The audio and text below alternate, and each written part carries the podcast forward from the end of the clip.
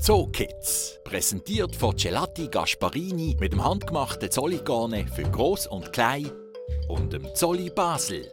Erleben, was zu bewahren gilt.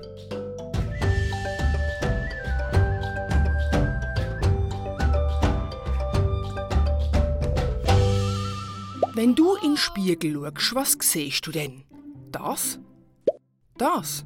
Oder so? Auf den ersten Blick sehe ich anders aus als meine Freundin oder mein Freund. Aber eigentlich sind wir alle gleich. Auch wenn unsere Haut und Haar vielleicht anders aussehen als vom Gegenüber, ist es immer noch Haut oder Haar. Wir Menschen sind nämlich alle die gleiche Art. In der Tierwelt sieht es anders aus. Dort hat es Tiere mit sehr viel Fell oder Tiere, die gar keine Haare haben. Sie haben dann zum Beispiel einen Panzer. Und um genau das geht es in dieser Folge von Zoo Kids. Um Fell, Federn, Panzer und Schuppen. Achtet euch einmal darauf, wo wir Menschen Haar haben. Schauen wir uns mal den Kopf an. Ich habe Haar auf dem Kopf. Ich habe aber auch Haar ganz feine auf der Backe. Und ich habe Haar rund ums Auge. Ich habe Haar hier. Das nennt man Wimpern. Und ich habe Haar hier. Das nennt man Augenbrauen. Wir gehören also zu den Tieren, die Haar haben. Es gibt aber auch Tiere, die keine Haare haben, wie zum Beispiel der Basil. Genau, ich bin ein Basilisk und habe keine Haare. Dafür habe ich etwas, das ihr nicht habt. Ich habe Schuppen. Heute will ich aber von euch in der Zookids-Frage wissen, ungefähr wie viele Tiere auf der ganzen Welt haben Haare, also Fell. A. Fast alle. B. Ungefähr die Hälfte von allen entdeckten Tieren. Oder C. Ganz, ganz wenig Tiere haben Fell, also Haar. Was stimmt, sage ich erst am Schluss.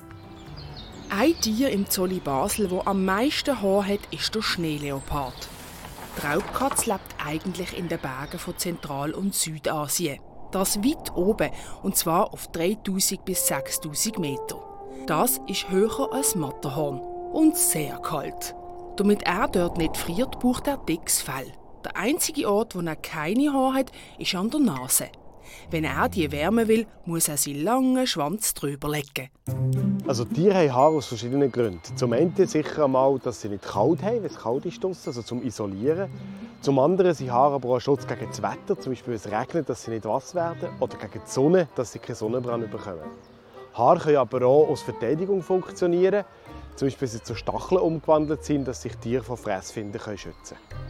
So zum Beispiel Stachelschwein.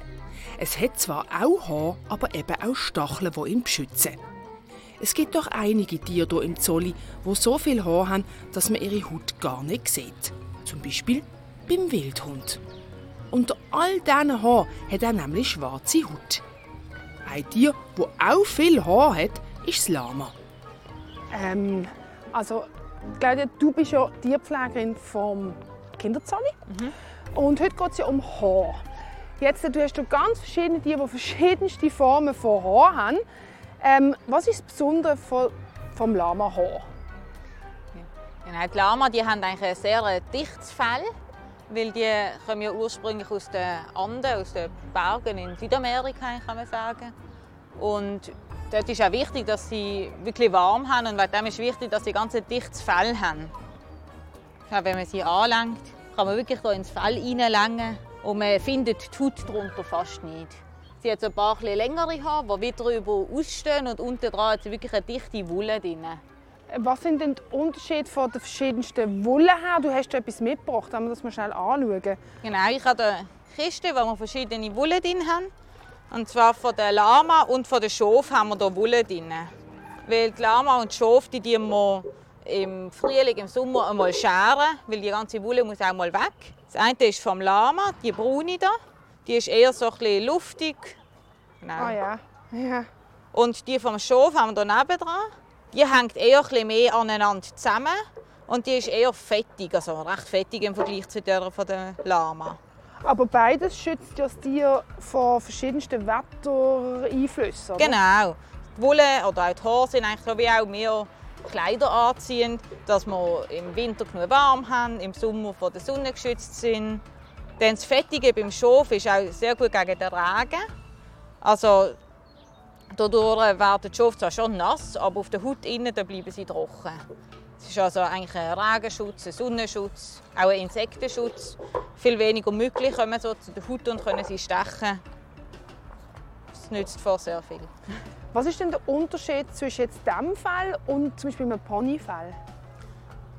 Ähm, die haben natürlich unterschiedliche Haare. Sonst haben wir hier gerade einen Pony, ich kann es gerade schnell zeigen. Ja, sehr gerne. Wer ist denn das? Das ist jetzt der Wilko, das ist ein Welschpony, der hier im Kinderzolli wohnt. Ja. ein herziger. Genau. Und jetzt sehen wir hier, jetzt habe ich hier noch Schaf- und Lama-Wolle. Und da sieht man jetzt auch seine Haare. er freut sich, dass er. Genau, er bekommt jetzt gerade noch Besuch von einem anderen Pony. Ja.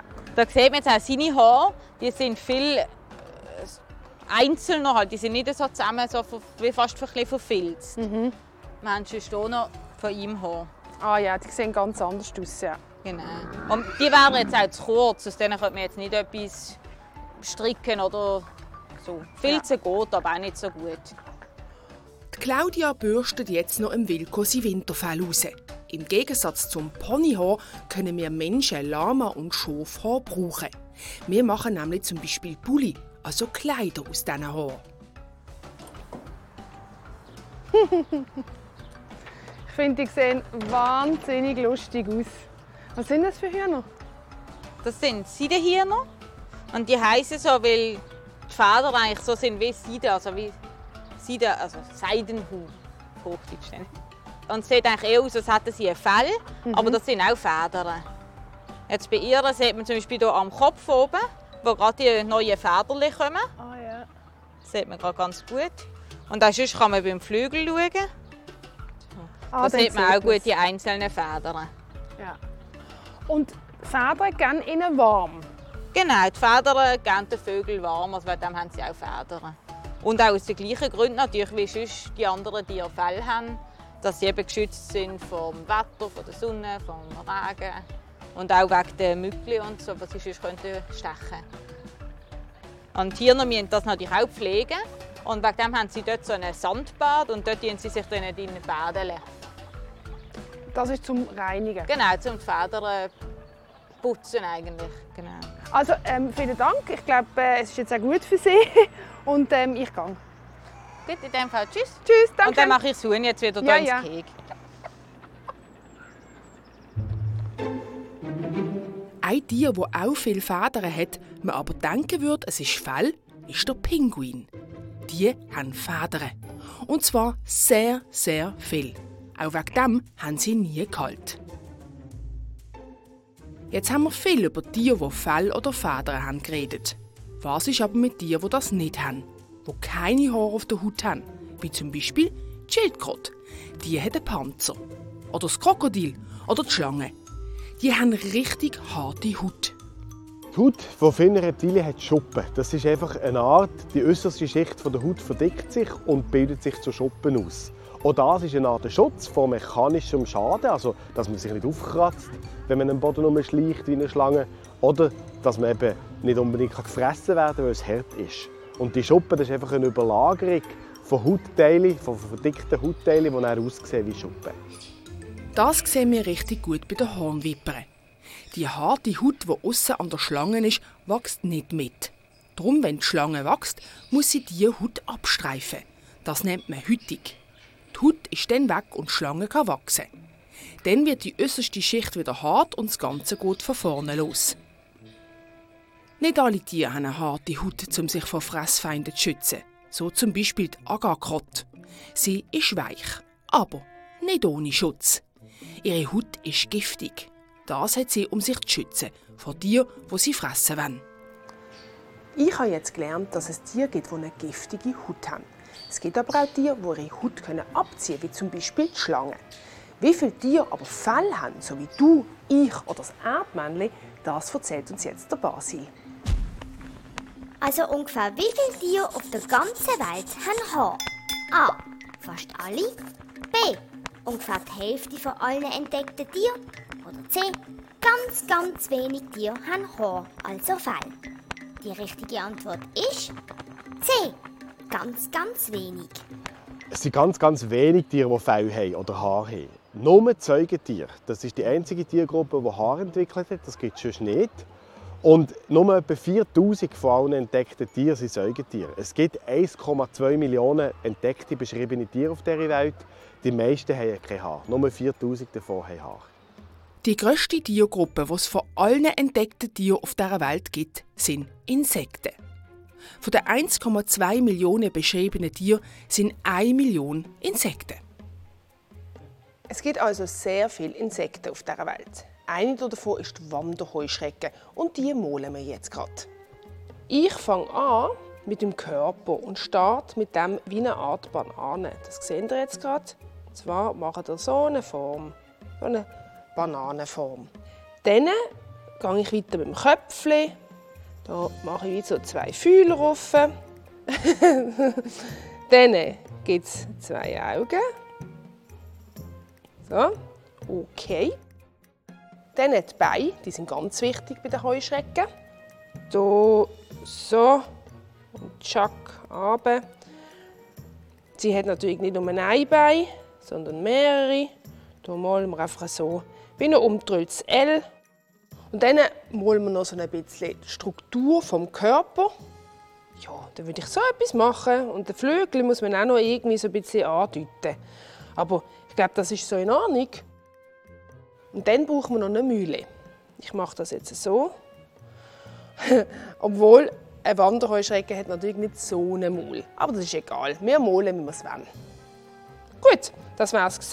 Das war jetzt meine Wanderheuschrecke. Ähm, ich finde, die sieht eigentlich gar nicht so schlecht aus.